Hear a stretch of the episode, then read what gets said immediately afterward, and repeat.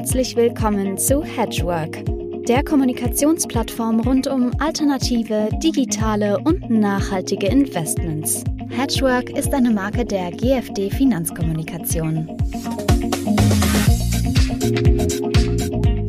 Meine sehr verehrten Damen und Herren, liebe Hedgeworkerinnen, liebe Hedgeworker, ich begrüße ganz herzlich zum 25. Hedgework Talk ich äh, freue mich sehr, dass wir heute Frank Dornseifer zu Gast haben. Er ist Geschäftsführer des Bundesverbandes Alternative Investments und äh, er hat natürlich extrem guten Einblick in die Welt der alternativen Investments, womit Hedgework sich ja intensiv beschäftigt und äh, ist auch ein ausgewiesener Rechtskenner.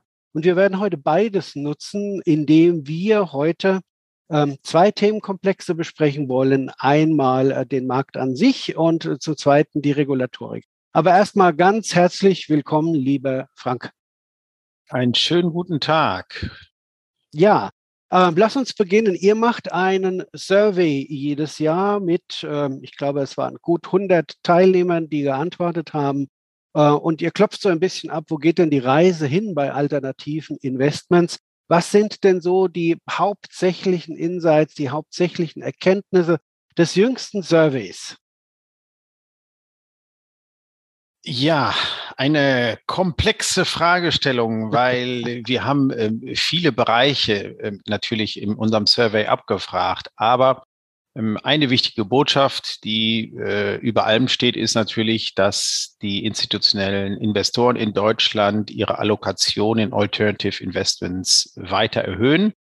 Ähm, und, und die strategische Asset Allocation äh, wurde eben auch bei vielen Investoren entsprechend angepasst, ähm, so wir davon ausgehen, äh, dass wir durchaus noch auch in den nächsten Jahren äh, ja einen deutlichen Wachstumsmarkt vor uns haben die strategische ähm, Asset Allocation in Bezug auf Alternatives inklusive Real Estate wohlgemerkt ähm, liegt bei knapp über 25 Prozent.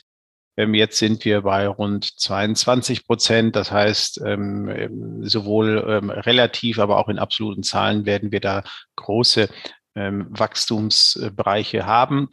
Der zweite äh, große Punkt ist der, dass natürlich im Fokus der deutschen Investoren Private Markets Strategien stehen. Ähm, das ist jetzt nicht ganz verwunderlich und insofern wird der Trend der letzten Jahre an dieser Stelle im Prinzip fortgeschrieben. Ähm, was uns ein bisschen überrascht hat, ist aber die Dynamik zum Beispiel im Bereich Private Debt, ähm, auch gegenüber dem Vorjahr, wo wir gesehen haben, man hat hier schneller investiert als eigentlich geplant und äh, plant das auch, auch dieses Tempo beizubehalten.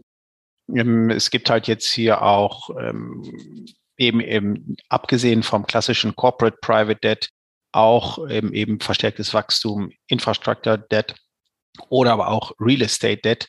Ähm, insofern ähm, verändern sich auch gewisse Allokationen ähm, der Investoren. Mhm. Äh, ja, das ist ja ein Trend, den wir schon seit einigen Jahren beobachten. Sag mal, was sind, warum investieren Anleger denn in Alternative Investments? Was ist denn die Motivation dieser Investoren? Also wir fragen Jahr für Jahr natürlich auch nach den Gründen für Alternative Investments. Und ähm, der Spitzenreiter der Vorjahre, wie auch ähm, im letzten Jahr, ähm, ist der Aspekt Portfolio-Diversifikation. Und äh, das ist eben äh, der, der entscheidende Grund, aber dicht gefolgt ist natürlich auch ein gutes Rendite-Risiko-Verhältnis. Ich sage immer, die Alternative Investments haben sich jetzt über die Finanz- und Wirtschaftskrise, aber auch jetzt in der Corona-Krise als ähm, resilient erwiesen. Äh, für die ähm, Investoren äh, stimmen. Rendite-Risiko-Verhältnis auch weiterhin, auch wenn ähm, wir natürlich ähm, da äh, zukünftig sehen müssen, Renditeerwartungen gehen da vielleicht auch zurück, beziehungsweise lassen sie noch einfach nicht mehr auf dem Niveau, wie sie früher mal waren, ähm, realisierbar. Ähm, andere Aspekte, andere Gründe sind Illiquiditätsprämien oder Komplexitätsprämien. Äh, beide Begriffe werden da verwandt, äh, beziehungsweise hängen auch von der jeweiligen Assetklasse ab. Insofern ähm, spielen auf jeden Fall damit rein. Und last but not least ist es natürlich auch das Niedrigzinsumfeld, das ähm, den, den Schub der letzten Jahre maßgeblich mit angetrieben hat. Du hast ein Stichwort schon gegeben, und zwar Renditeerwartungen. Ich ähm, habe ja eine Präsentation von dir im Vorfeld mir mal angeschaut. Äh, mir ist aufgefallen, Investoren und Asset Manager haben unterschiedliche Renditeerwartungen. Kannst du da ein Wort dazu sagen, warum die vielleicht nicht deckungsgleich sind und inwieweit die sich unterscheiden? Man könnte vermuten, dass vielleicht die General Partner oder die Manager manchmal etwas optimistischer sind und die Investoren aus äh, der Natur der Sache heraus häufig etwas kritischer und skeptischer sind, auch weil die eben mit Blick auf gewisse Vorsichtsprinzipien, die eben auch die Aufsicht naheliegt, eher konservativ ähm, ähm, rechnen. Ähm, allerdings muss man sagen, wahrscheinlich liegt die Wahrheit und hoffentlich das Ergebnis äh, dann genau dazwischen. Ja. Ähm, weiteres Problemfeld könnte ja sein, ich meine, wenn, wenn viel Geld in Strategien fließt, äh, kommt man ja irgendwann auch zu dem Punkt, äh, wie kann es umgesetzt werden in renditeträchtige ähm, äh, Verhalten. Äh, Dry Powder, Private Equity, also die Taschen sind voll, voller am vollsten bei Private Equity. Äh, es muss ja auch mal investiert werden und äh, die Rendite nach Hause gebracht werden. Ähm, was ist denn da eure Erkenntnis aus dem Survey heraus? Ja, auch hier sind die Investoren natürlich ähm, am Ball, um so auszudrücken. Ähm, die, das Thema Dry Powder beschäftigt alle. Das, es wird immer auch, auch, auch offen diskutiert. Insofern ähm, gehört das äh, auch gerade im Bereich Private Equity, aber mittlerweile auch bei anderen Assetklassen immer ähm, eben zu den Top-Herausforderungen bei der Kapitalanlage. Ähm, ich bin da jetzt allerdings nicht so skeptisch äh, und dafür gibt es auch gute Gründe. Ähm, wir haben bekanntlich die nachhaltige Transformation. Ähm, wir haben einen, einen riesigen Investitionsbedarf durch Green Deal beziehungsweise Sustainable Finance. Ähm, auf der einen Seite, wir haben auch mit Blick auf äh, Versäumnisse, Investitionsversäumnisse in der Vergangenheit, äh, beispielsweise im Bereich Infrastruktur, wir haben dann auch noch eine riesige Digitalisierungswelle. Ähm, auch hier sind, sind enorme Investitionen ähm, erforderlich. Also wir haben eigentlich drei, ähm, ich sag mal, große Themen, die einen Investitionsbedarf in, in, in, in Hunderten von Milliarden Euro eben eben mit sich bringen. Und, und wir sehen gerade die, die Alternative Investments Branche hier auch als Finanzierer ähm, eben vom nachhaltigen Wandel, vom digitalen Wandel, vom Infrastrukturausbau ähm, an vorderster Front ähm, aufgrund ihrer Kompetenz, aufgrund ihrer Ausrichtung. Und insofern gibt es dort ähm, viel zu investieren. Und vielleicht ein Punkt, den, den man nicht so häufig hört, den ich aber zumindest immer noch in, äh, oder wo ich immer denke, es macht Sinn, den auch in, in Erwägung zu ziehen, ist auch, ähm, ob wir nicht in Zukunft deutlich noch ähm, einen Trend sehen, Public to Private, sprich, äh, dass äh, börsennotierte Unternehmen möglicherweise von ähm, Private Equity Firmen ähnlichen aufgekauft werden und ähm, eben auch von der Börse genommen werden. Also dass da auch in, in anderen Bereichen eben Gelder aus dem ähm, be beispielsweise Private Equity Segment investiert werden, so dass eben ein gewisses Dry Powder Voraussetzung ist, um eben das auch zu stemmen. Ja, die, die Lieblinge sind ja Private Equity, Private Debt, äh, Infrastruktur.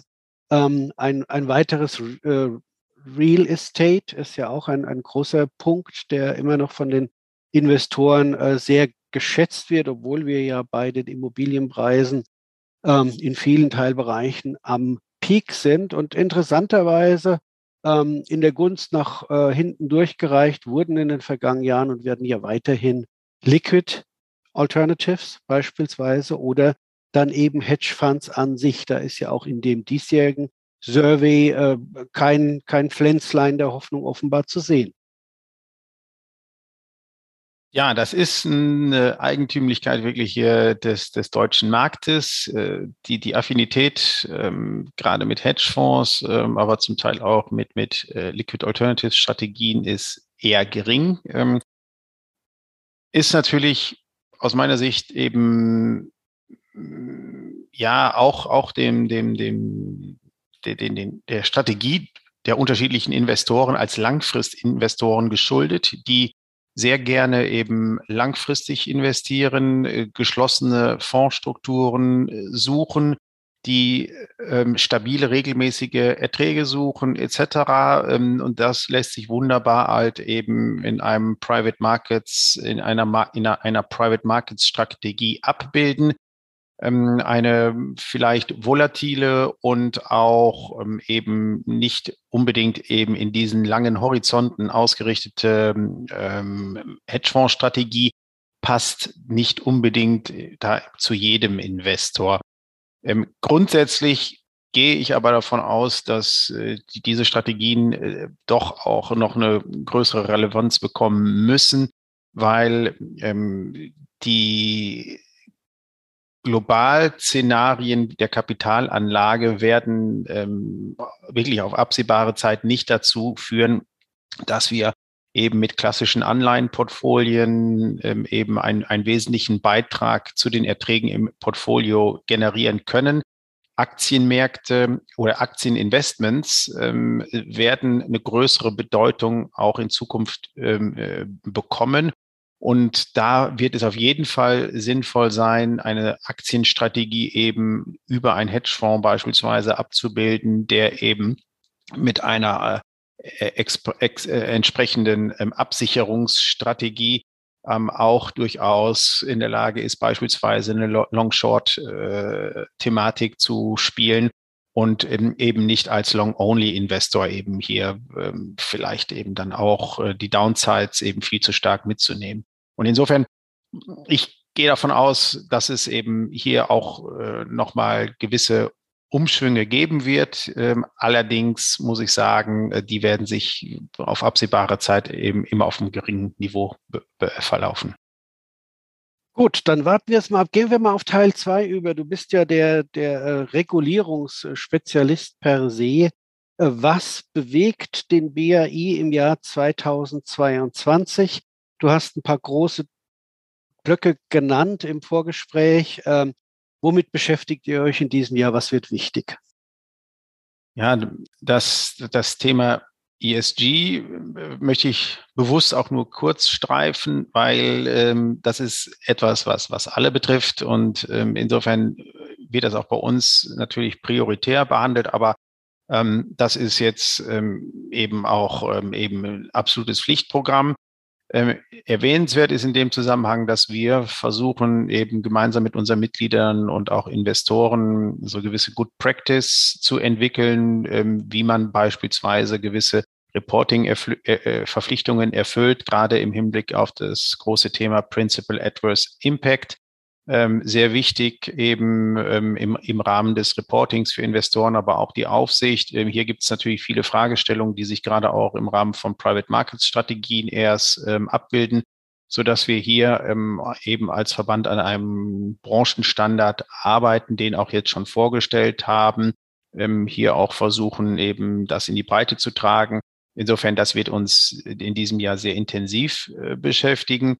Ähm, was mal, aber um wieder mal zu unseren Wurzeln zurückzukommen, natürlich auch von großer Bedeutung ist, ist natürlich der Review der AIFM-Richtlinie und auch von der LT-Verordnung.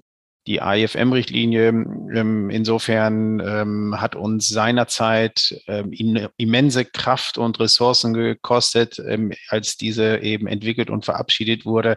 Es war ein gigantischer äh, Gesetzgebungsprozess, dem fällt jetzt Gott sei Dank eine Nummer kleiner aus oder vielleicht auch zwei oder drei Nummern kleiner. Es geht um einen vorsichtigen Review, Anpassungen, die aus Sicht auch der Aufsichtsgremien geboten erscheinen. Es geht aber auch darum, die AIFM-Richtlinie weiterzuentwickeln und dazu gehört beispielsweise ähm, ein Europa, europaweit harmonisiertes Regelwerk für Kreditfonds. Ähm, da werden wir definitiv einen Schwerpunkt drauflegen, um eben sicherzustellen, dass wir hier eben die, die, die, die Kreditfonds ähm, hier europaweit ähm, praxistauglich ausgestaltet bekommen, eben im Sinne auch von Investoren, die hier ähm, grenzüberschreitend äh, investieren können. Aber wichtig für die Fonds natürlich auch, dass die grenzüberschreitend Kredite vergeben können und, und eben die, die Funktion der Kreditfonds ähm, ist eben ähm, wichtig im Rahmen der, der Finanzierung, sowohl im Mittelstand, aber auch bei Projekten und beispielsweise im Bereich Infrastruktur. Und hier müssen wir eben sicherstellen, dass ähm, nicht wie in Deutschland am Ende das viel zu restriktiv ausgestaltet wird, weil dann können eben die Kreditfonds die Funktion und auch die Zielsetzung, die die Kommission gerade diesen beimisst, eben eine wichtige Finanzierungsform komplementär zu der der Banken ähm, ähm, übernehmen. Und das ist eben jetzt die große Herausforderung, den Prozess zu begleiten. Wichtig ist natürlich auch noch, es gibt noch weitere Themen wie beispielsweise geplante Verschärfungen, was die Auslagerung anbetrifft. Da muss man sehr vorsichtig sein, äh, gerade im Drittstaatenkontext. Wir reden über ein globales Business. Wir brauchen Fonds, die eben auch entsprechend ihrer geografischen Ausrichtung eben auch aus anderen Ländern eben mit dem kompetenten Manager oder Dienstleistern eben versorgt werden. Äh, hier müssen wir aufpassen, dass nicht in dem ganzen äh, Brexit-Tovabu ähm, eben, eben Drittstaaten ähm, Dienstleistungen eben eher erschwert werden. Deswegen zentraler Aspekt. Ähm, LTIF Review möchte ich an der Stelle auch noch kurz erwähnen, weil hier reden wir von einem schönen, erfreulichen Prozess. Es gibt große Zustimmung eben durch die Bank zu den Vorschlägen, die die Kommission vorgelegt hat. Es liegt vielleicht daran, dass die ursprüngliche LTIF-Verordnung, naja, so mittelmäßig war, dass aber zumindest die Kommission erkannt hat, hier müssen wir äh, was besser machen und insofern mit brauchbaren Vorschlägen jetzt an den Start gekommen ist. Und hier sehen wir Chancen, dass eben der LTIF als ein europäisches Fondsformat sich besser etabliert und vor allen Dingen, dass hier auch in Zukunft verstärkt Privatanleger, also schon vielleicht vermögendere Privatanleger, aber dass das Universum eben auch der Alternative Investments jetzt hier stärker auch aus dem Bereich der institutionellen Anlage auch im Bereich äh, der, der Privatanleger überführt wird. Das ist aus unserer Sicht eine wichtige Entwicklung, weil auch ähm, eben der Privatanleger, der ausreichend äh, Geld auf der hohen Kante hat, äh, soll und muss auch in diesem Bereich investieren können. Und das war bisher ähm, etwas äh, unterrepräsentiert. Ein letzter Punkt noch ganz schnell ist natürlich der Bereich ähm, Digital Finance, der uns in diesem Jahr auch weiter beschäftigen wird. Ähm, wir ähm, werden hier schon relativ zeitnah die Verordnung für die Kryptofondsanteile in Deutschland bekommen. Das heißt, die Überführung von ähm, Investmentfonds auf die Blockchain wird möglich sein, was wir jetzt eben schon bei Schuldverschreibungen haben mit dem, mit dem Kryptowertpapier. Das wird auch ähm, für den Fondsanteil kommen. Ähm, das kann auch einfach nochmal gewisse Effizienzen ähm, eben äh, mit sich bringen. Ähm, die Digitalisierung wirklich hört einfach da auch nicht auf. Ähm, dann werden wir natürlich auch in dem Kontext Digital Finance eben noch Neuerungen und neue Entwicklungen äh, bei der Anlage in Kryptowerte sehen, insbesondere über die europäische Mika-Verordnung. Äh, auch hier sind wir jetzt noch nicht im Zielspurt, aber ähm, kurz davor. Das heißt, hier heißt es nochmal die nächsten Wochen auch Gas zu geben, auch was die, die, die, die Blockchain-Infrastruktur drumherum ähm, anbetrifft. Ähm, insofern, ähm, da gibt es eine ganze Reihe spannender und vor allen Dingen ähm, vielfältiger Themen, die uns hier in diesem Jahr umtreiben. Solvency Review, CRR Review und, und, und. Das ist auch noch äh, auf unserem Pflichtprogramm ähm, halte ich jetzt an dieser Stelle aber kurz und knapp.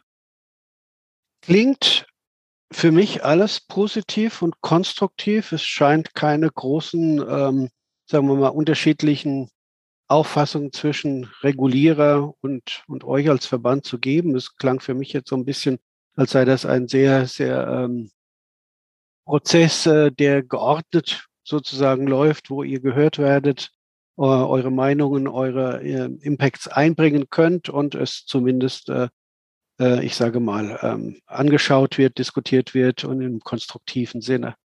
Ich persönlich bin natürlich gespannt, wie die nächsten Jahre werden. Also immer wenn eine, ähm, ein, ein Stil, eine Anlageklasse, sei es jetzt hier im Moment die, die Private Markets, ähm, so Hype werden, dann äh, kommt irgendwann auch mal wieder irgendein ähm, ein Game Changer, der das ändert. Äh, wir werden sicherlich nächstes Jahr diskutieren hier an dieser Stelle. Ich hoffe, du wirst wieder als Gesprächspartner zur Verfügung stehen, wenn wir dann ein Jahr Inflation hinter uns gebracht haben, wenn wir wissen, wo die Anleihenzinsen stehen, auch im Euroraum. Denn ich denke, das äh, hat ja schon begonnen, die Kapitalmärkte in Bewegung zu setzen und wird sicherlich auch in den kommenden Wochen und Monaten noch für Veränderungen in Allokationen und Depots sorgen. Dir erstmal ganz herzlichen Dank, lieber Frank, für die Insights. Äh, freue mich sehr, immer mit, mit, dir zu reden, da du einen sehr starken Überblick und einen großen Überblick über die Sachen hast.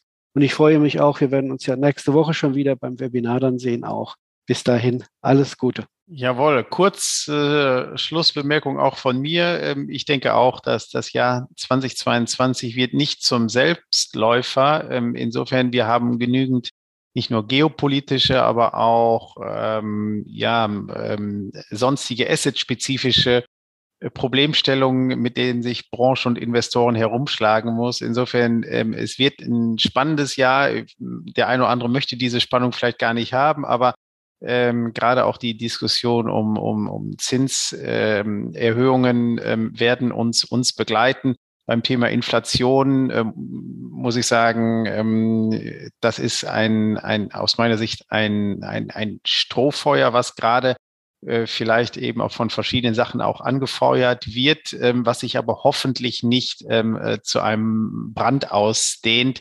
Ähm, hier bin ich aber eigentlich ganz optimistisch und ähm, wir werden im nächsten Jahr dann hören, ob mein Optimismus begründet war oder vielleicht fehlplatziert. Das werden wir tun. Bis dann, lieber Frank, vielen Dank nochmal. Danke auch. Tschüss. Tschüss.